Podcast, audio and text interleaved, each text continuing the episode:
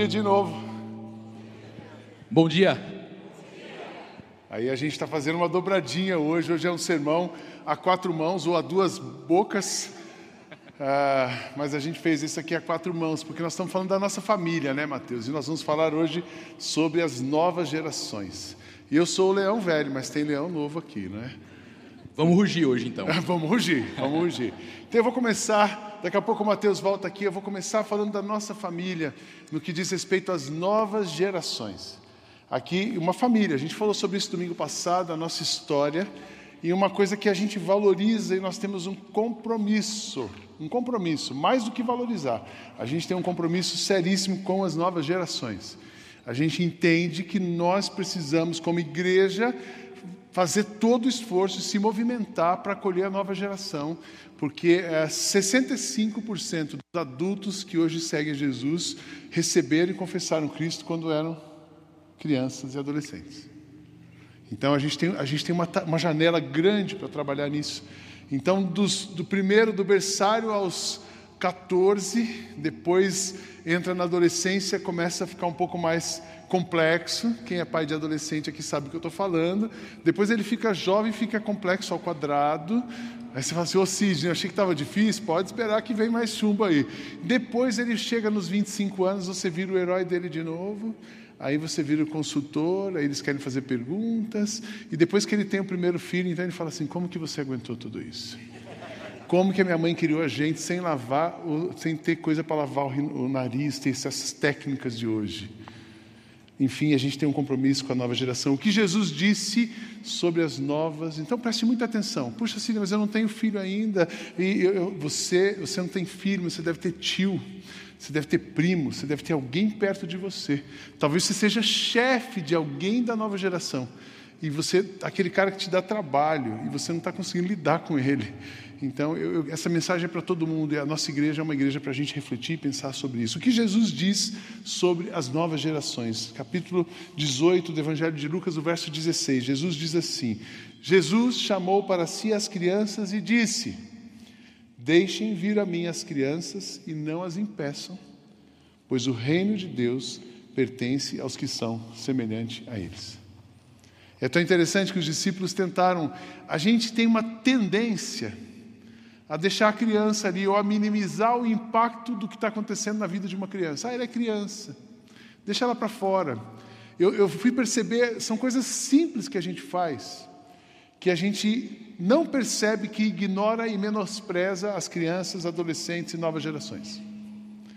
E os discípulos tentaram impedir que elas chegassem até Jesus, e Jesus diz: Não, não, deixem vir a mim, não, deixe, não impede nenhuma criança de chegar aqui. Porque essas crianças, o reino dos céus é para elas, elas têm a pureza, elas entendem, elas podem entender. E se vocês não se tornarem como elas, vocês não vão fazer parte. Se vocês não acreditarem, se vocês não tiverem a ingenuidade, a fé e a disposição e um coração aberto como o da criança, vocês não vão fazer parte disso. Então, tem uma metáfora, tem o convite de Jesus e tem uma metáfora. Como que a gente ignora uma criança? É tão simples. Não sei se você já percebeu isso. Você vai jantar na casa de uma família, um casal te convidou. Aí você leva lá, se você é muito educado e tem, tem aquela abertura, você leva um vinho. Para quem? Para o dono da casa. E aí você chega, abraça o dono da casa, a dona da casa, os casais, e as crianças normalmente estão. Ah, às vezes as crianças desaparecem, porque você não quer confusão. Então as crianças vão para cima. Você deixa essa criança vendo televisão, você pendura ela em algum gancho, colocou um esparadrapo. É, é só você ir em casamento. É, quanto mais rico, menos criança na festa. É impressionante. Eu já fui em casamento de milionário, bilionário, as crianças desaparecem, elas não existem. Entra 17 páginas e depois elas sumiram. Casamento da princesa. No casamento do Beto eu não fui, devia ter uns 18 páginas. Mas como o Beto gosta de criança, devia ter um playground no casamento, na festa, né, Beto? Mas normalmente é assim. Aí você entra na casa, você dá o vinho e a criança, ela continua ali. Se ela estiver ali, você não dá boa noite para ela. Já percebeu? Quando você chega numa casa, fala assim: e aí? Boa noite, trouxe um presente para você também. Seu pai me convidou para jantar, mas eu estou aqui. Você tá... Como é que você está hoje? Você já fez isso com criança? Você já reparou que a gente não faz isso? E assim a gente vai ignorando as novas gerações. Aí eles pensam aquilo que eles querem. Falam assim, adultos são estranhos. Os amigos do meu pai são metidos. Como é que esse pessoal só vem aqui na minha casa para tomar vinho e nem fala com a gente? Tinha uma mãe que toda vez que o filho ia falar alguma coisa assim, cala a boca porque você não sabe de nada. Cala a boca porque você não sabe de nada. Cala a boca porque você não sabe de nada. E ele se tornou uma criança introspectiva, ou ele simplesmente não falava. Então ela leva o filho num psicólogo. Olha, meu filho, eu não sei o que, ele tem, ele não fala nada. É claro que ele não fala nada, porque ele escuta a mãe dele toda hora falando para ele: cala a boca, você não sabe de nada. A gente tem um grande desafio com as novas gerações. Recentemente, quando o Sandro pegou aqui, pregou aqui sobre ah, o gênero, a gente hoje tem uma sociedade que diz que uma criança de seis anos não pode tirar carta. Uma criança de seis anos, ela não pode ficar sozinha em casa, porque isso é considerado um abandono de menor. Uma criança de seis anos, ela não pode viajar sozinha sem autorização dos pais, nem do juizado de menores. Ela não pode pegar um avião e entrar num avião. Mas uma criança de seis anos pode decidir fazer uma transição de mudança de sexo e ela vai ser atendida. E ela precisa ser atendida, senão isso é um crime. Vocês têm perceberam o tamanho do desafio que a gente tem quando a gente fala de novas gerações? Percebe o que a sociedade vem desconstruindo na nossa cabeça? Como é que a gente entende as gerações? Primeiro, a gente precisa, para entender as novas gerações, a gente precisa entender as velhas gerações, a gente precisa entender um todo. Existe um estudo sociológico ah, das divisões das, das faixas etárias e das gerações, que eles falam dos builders, que são aqueles que nasceram entre 1910 e 1946, são os construtores, aquele pessoal que vivenciou guerra. Tem alguns dessa turma aqui na nossa igreja. E o grupo grande, mas os, os builders. Depois disso vem os nossos pais, os boomers, aqueles que não tiveram, não vivenciaram tudo aquilo, mas não tinha muita formação, mas também continuaram construindo. É uma geração do pós-guerra. Então tem os construtores da guerra, tem os boomers, os builders, os boomers que são pós-guerra. Depois vem a geração X, o X, X Generation, que é a minha geração da Kátia, do Gladstone, do Walter. O Zeca já é boomer. O Beto está no limite ali entre boomer e Y. Mas são é, a, entre, entre o X e o Y, mas a geração X é considerada a geração é, é, é, abandonada, porque os nossos pais estavam construindo coisas enquanto a gente estava vivendo. E a gente tinha que se virar. Quem nasceu entre 1965 e 1976? Quem está aqui desse grupo? Entre 1965 e 76. Enquanto os nossos pais trabalhavam, construíam alguma coisa, a gente tem que se virar. E a gente jogava bola na rua, a gente fazia carrinho de rolemã, a gente não tinha brinquedo da estrela, nem brinquedo importado lá do, do, dos States, né? Não existia aqueles brinquedinhos bonitinhos. A gente olhava um brinquedo, na, a, a, estrela lançava um brinquedo para o Natal, você passava o ano inteiro esperando, namorando, que queria chegar o autorama. Quem da nossa geração não, não sonhou com o autorama, né? Que aí botava o bombril para dar liga, o negocinho, o carrinho andar, né? Geração X Generation, mas nós somos considerados a geração abandonada. A gente teve que se virar. Eu tinha cinco anos, eu ia para a escola a pé todos os dias. Sabe quando o meu pai me levou e buscou na escola? No último dia do ensino médio. Eu estava me formando e ele foi me buscar. Porque ele queria alguma coisa. Eu tinha que levantar cedo, pegar um ônibus. Eu levantava às 5 e meia, pegava o ônibus 15 para 6. Aliás, era um, eram dois. Porque no interior a gente pegava do bairro até a rodoviária central, da rodoviária central para a faculdade. Então, 14 anos eu estava num colégio integral com cinco anos eu ia a pé, mas era a escola do bairro, era só uns cinco quilômetros, uns três quilômetros.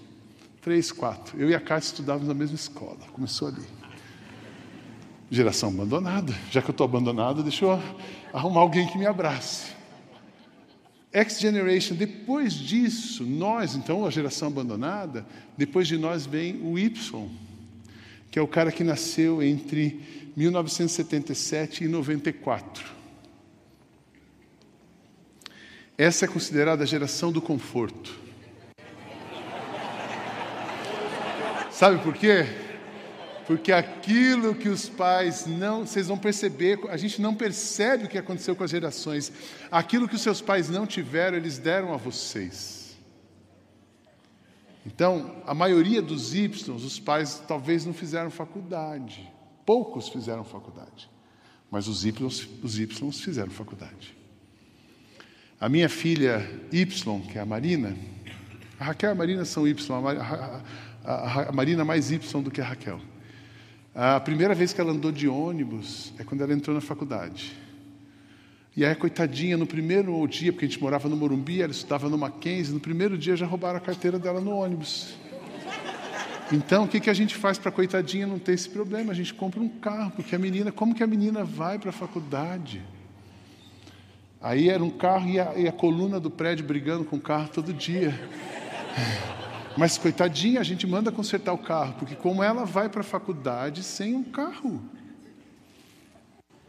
E depois ela tem que fazer estágio, ai que sofrimento.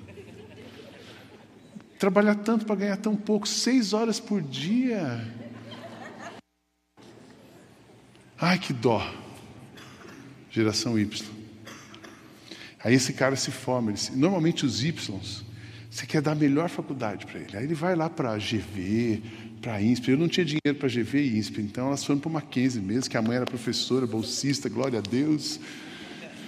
Fizeram Mackenzie, mas Mackenzie é uma das cinco melhores universidades do país, então GV, INSP, Mackenzie, PUC, os mais, os mais esquerdistas vão para PUC. E depois você começa, aí você vem o NIP, aí você estuda onde eu estudei, onde você estuda? Ah, estuda ali. E eu lembro da minha filha Raquel, ela entrou na faculdade, com 17 anos, ela fazia comunicação no Mackenzie. Então eu dava uma opinião para ela assim: você não sabe nada, você fez teológica. Você fez faculdade teológica. Geração Y. Uma geração extremamente capacitada, uma geração extremamente preparada. Uh, e a gente investiu nisso. Depois veio os digitais. Aquele pessoal fleumático que olha para você, entende tudo de tecnologia e parece que eles vivem no mundo que você está a quilômetros de distância deles. É aquele adolescente que fica no quarto o dia inteiro?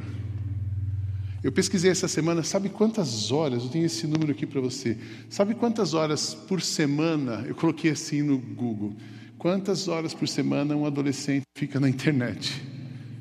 Aí o Google não me deu por semana, o Google me deu por dia. 5 horas e 33 minutos uma criança e um adolescente fica por dia na internet.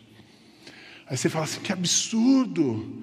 Um adulto fica 8 horas e 39 minutos. Aí os nativos digitais, você dá um livro para uma criança e ele, ele vai assim no livro. Eu, com muito custo, um dia, Daniel, acho que eu já contei isso aqui. Peguei meu WhatsApp, falei, Daniel, vamos gravar uma mensagem para sua mãe. Você fala com ela que você está aqui, tal, tal, tal. Fiquei segurando no gravadorzinho do lado. Ele, vou, por que você está segurando? Sei para você gravar. Vou, é só fazer assim.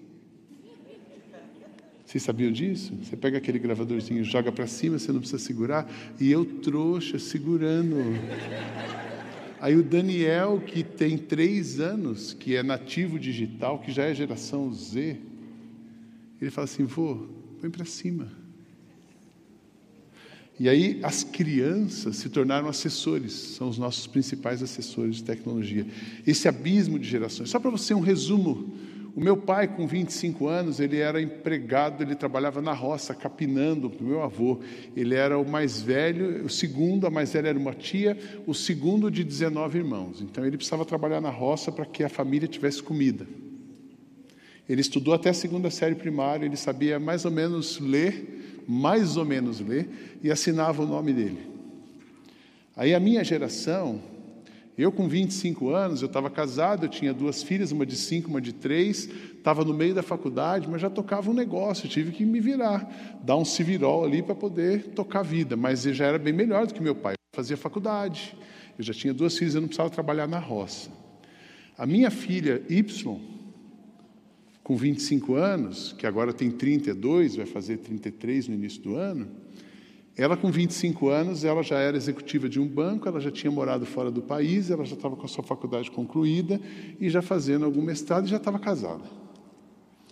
25 na roça, 25 na faculdade, 25 executiva de um banco, falando outros idiomas, tendo morado fora do país. A minha primeira viagem internacional eu tinha 27 anos e foi para Angola ainda.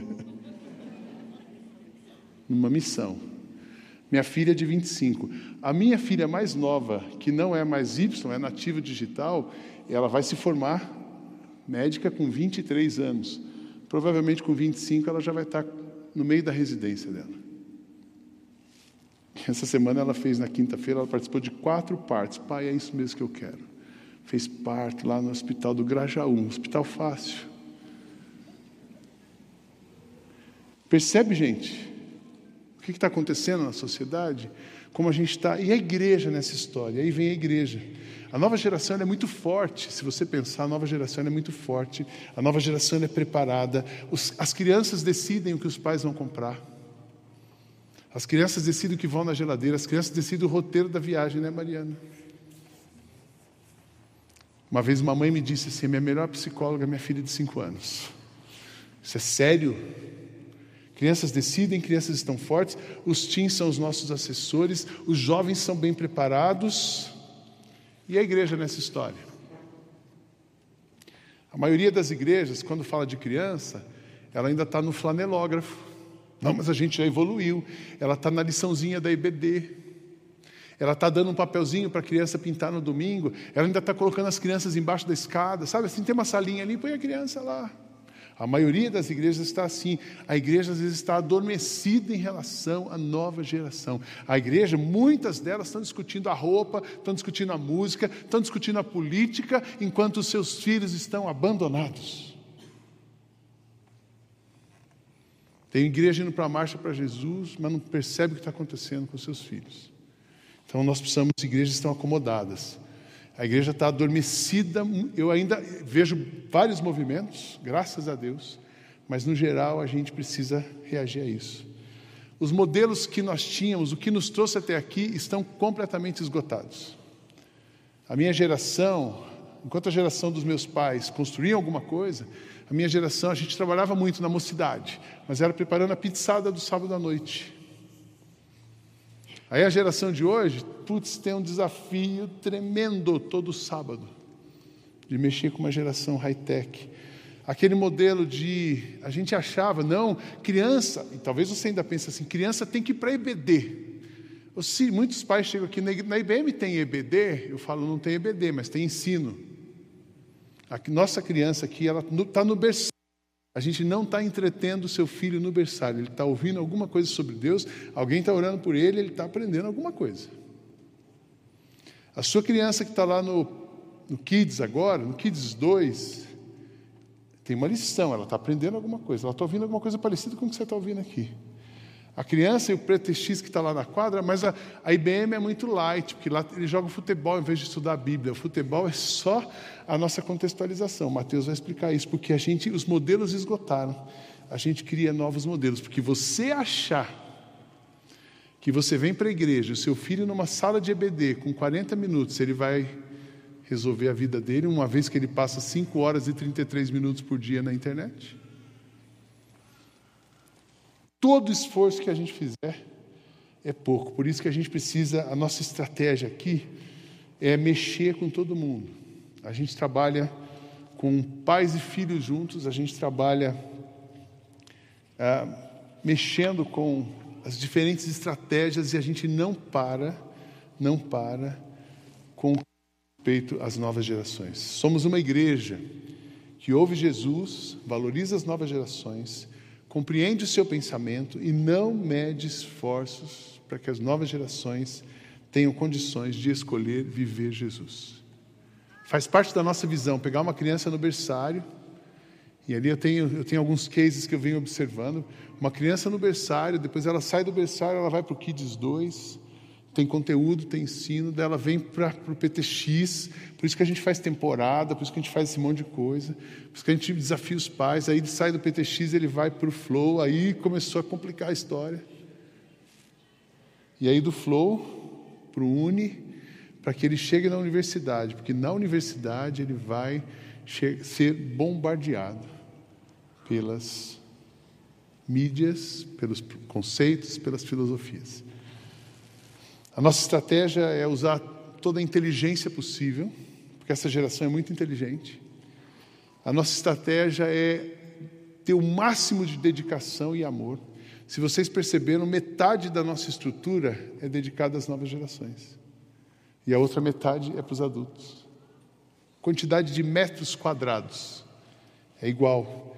Toda, muita inteligência, dedicação e amor para que as novas gerações possam conhecer Jesus.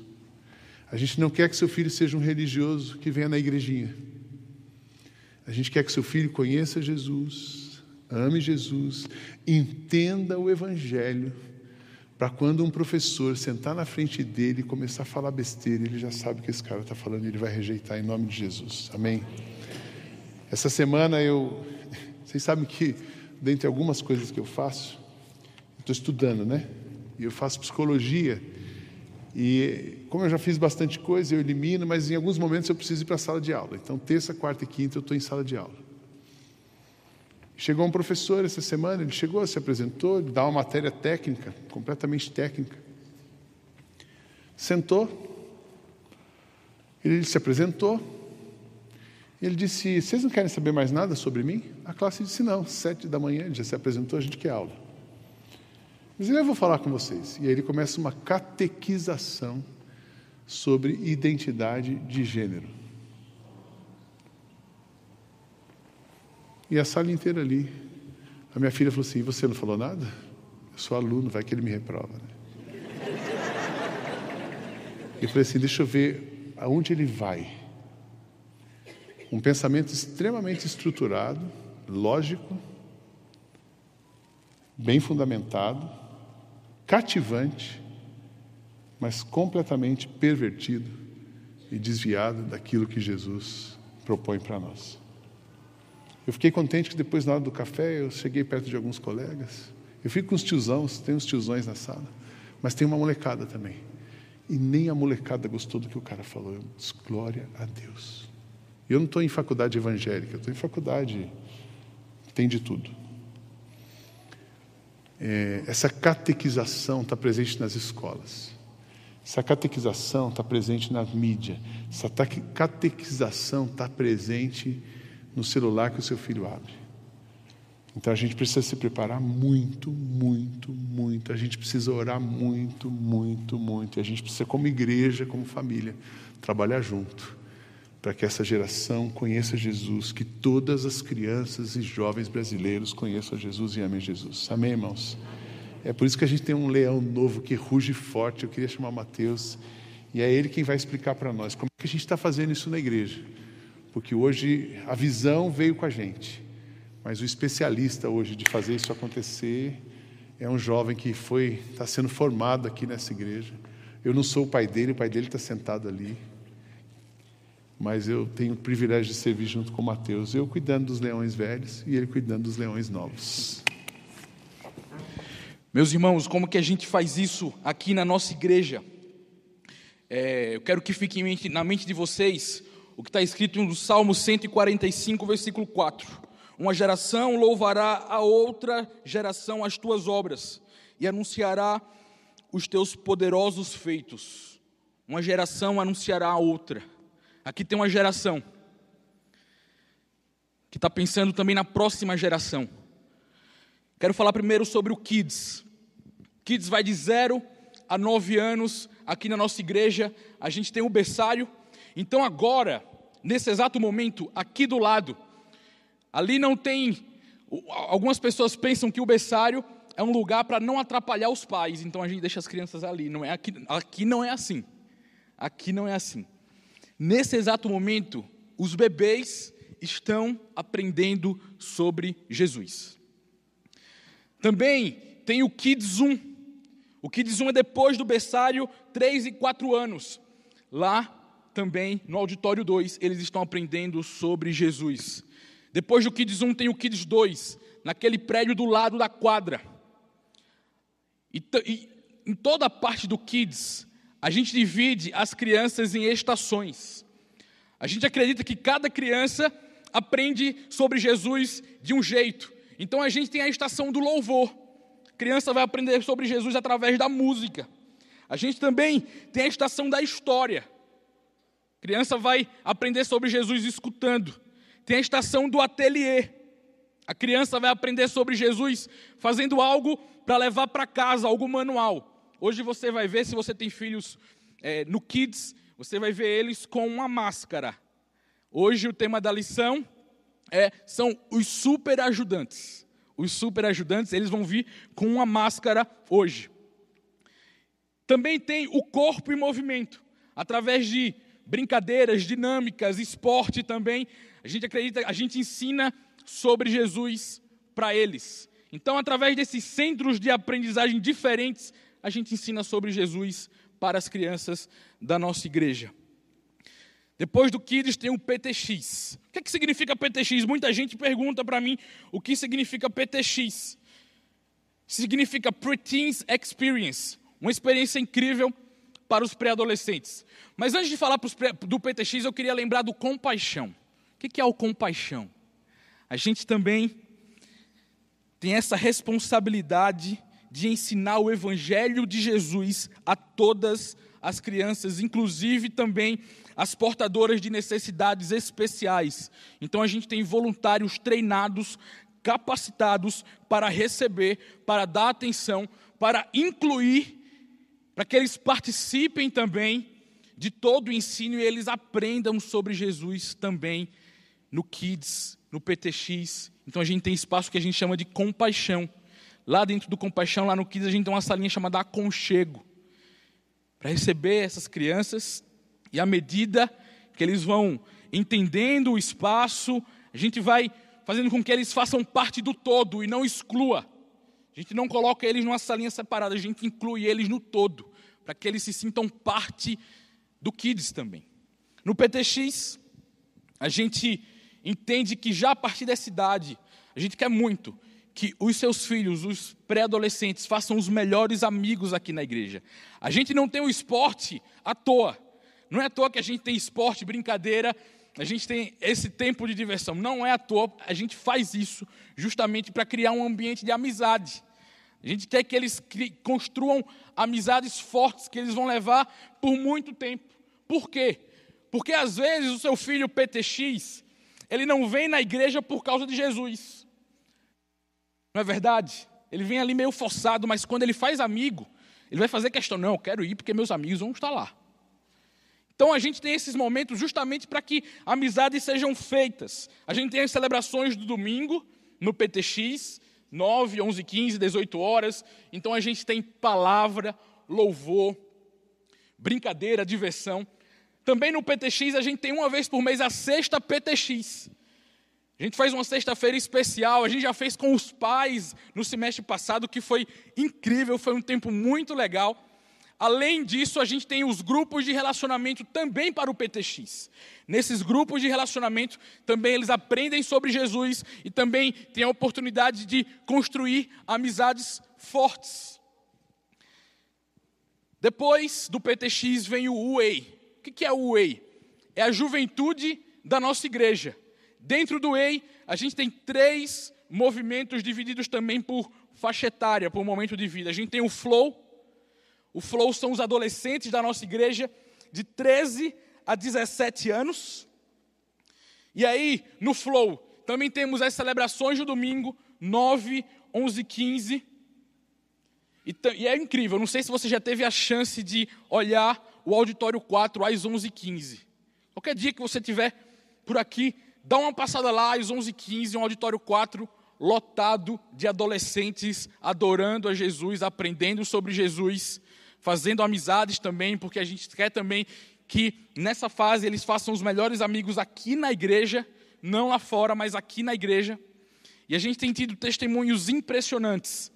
Agora em julho a gente teve duas semanas de acampamento para o Flow. Testemunhos que de pais contando, olha, meu filho foi para o acampamento sem acreditar em Deus, reclamando da Bíblia. Ele voltou para casa em lágrimas, declarando que Jesus é o Rei e Salvador da vida deles. É isso que a gente ensina aqui para as novas gerações. A gente não tem um rolê para eles.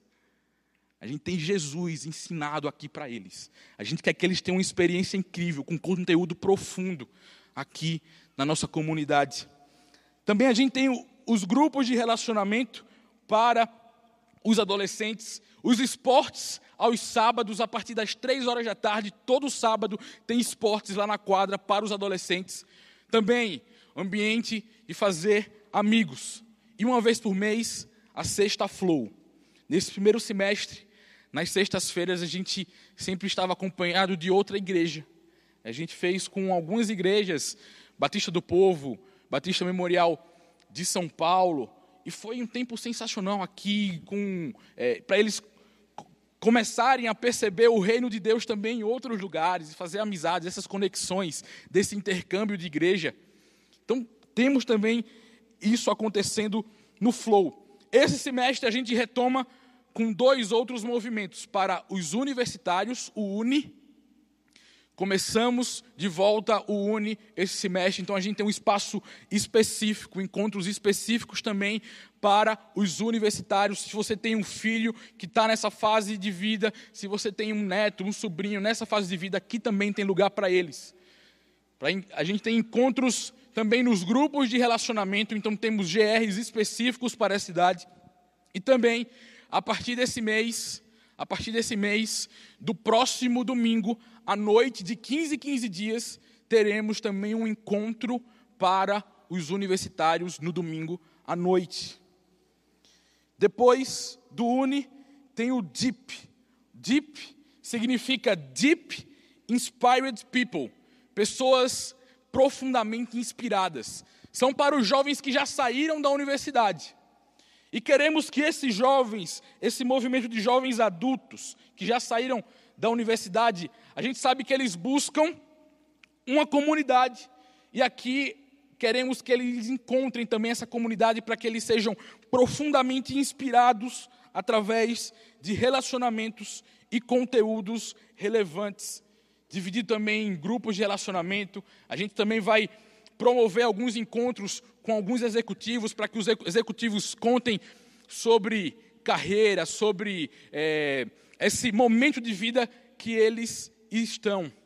E no Way, que é toda a juventude, a gente tem os encontros aos sábados aqui.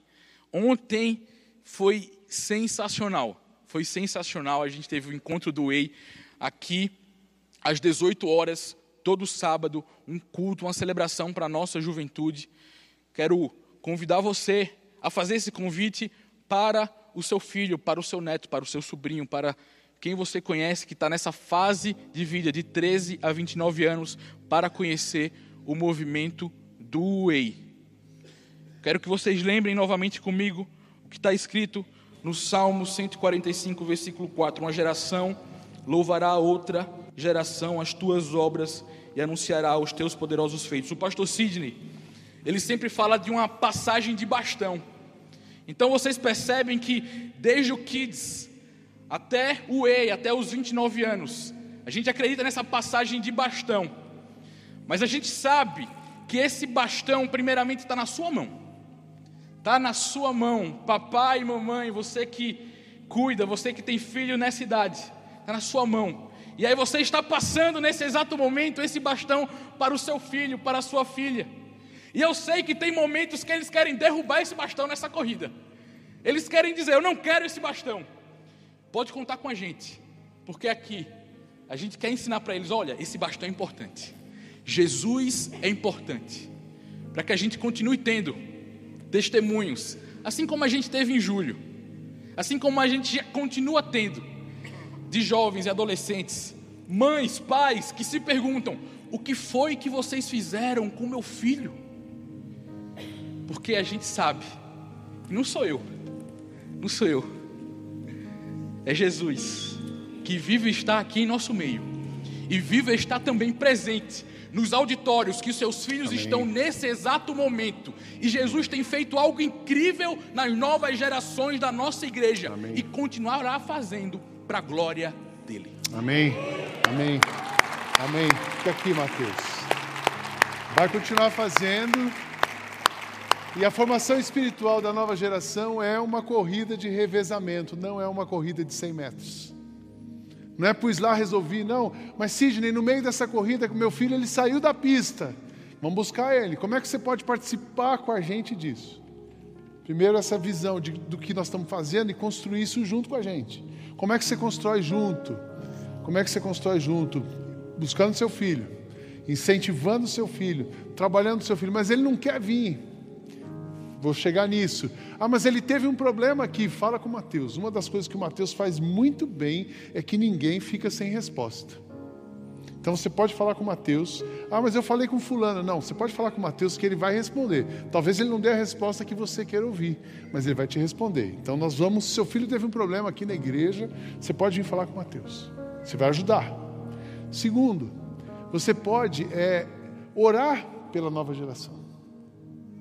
Eu quero desafiar os pais aqui hoje a orarem pelos seus filhos. Porque a oração de um pai, Deus está ouvindo e Ele vai responder. Amém, irmãos? Quem acredita no poder da oração? Nós vamos orar pelos nossos filhos. Vamos hoje terminar orando pelos pais e filhos. Então, ore pelos seus filhos. Tem uma outra coisa que você pode fazer. Talvez você não consiga mexer no seu filho, mas você mexe em você. Eu vejo alguns adolescentes servindo aqui. Hoje eu vi uma pessoa, um adolescente, servindo aqui. Eu disse assim: que coisa linda. Esses pais chegaram na igreja super confusos, pais confusos a criança e o adolescente estava encolhido. Eu vi nesses anos os pais melhorando. Os pais mudaram a postura, mudaram tudo, porque quando um pai encontra Jesus e coloca e Jesus começa a dirigir a casa mesmo, o pai mudou. O que, que eu vi hoje? O filho servindo. Eu disse, gente, o seu filho é o seu reflexo.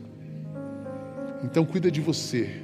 Vem com a gente, vem para a pista, ora, cuida de você, estabeleça limites e cuidado, mas não o controle. A gente, pai, erra muito porque a gente acha que a gente vai controlar os nossos filhos e eles vão dar certo. Quanto mais você espremer o seu filho, mais ele escorrega de você. A gente aprende no Celebrando que controle é doença, não adianta controlar. Mas você pode estabelecer um limite e cuidar do seu filho. Cuidar é mais fácil, porque um pai cuida do filho. O limite é mais complicado, ah, mas coitadinho. Ai, mas ele é tão esperto.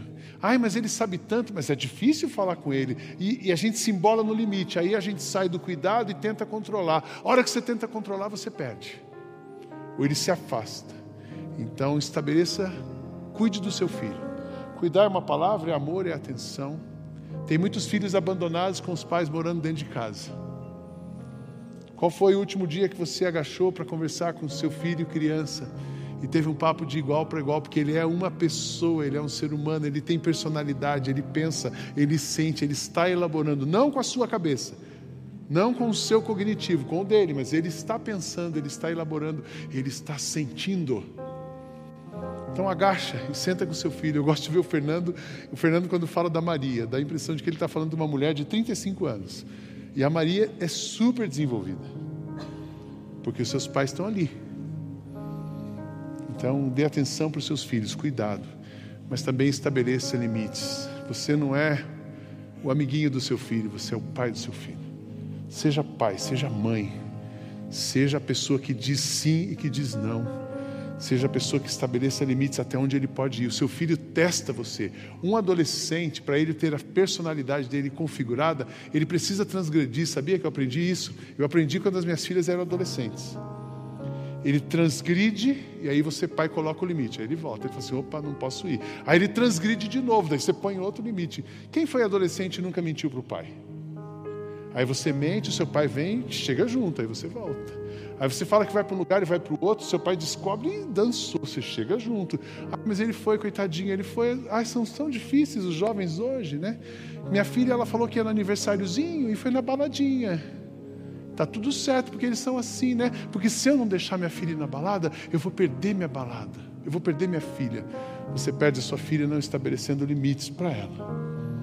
Você perde o seu filho não ficando no seu papel. Então, pais e mães, assumam seus papéis de cuidadores e de estabelecer limites. Mas orem e contem conosco. A gente aqui 30 minutos, duas horas, três horas, se a gente gastar 10 horas por semana com seu filho, não chega perto das cinco horas por dia na internet, mas você vive com Ele. Você vive com Ele.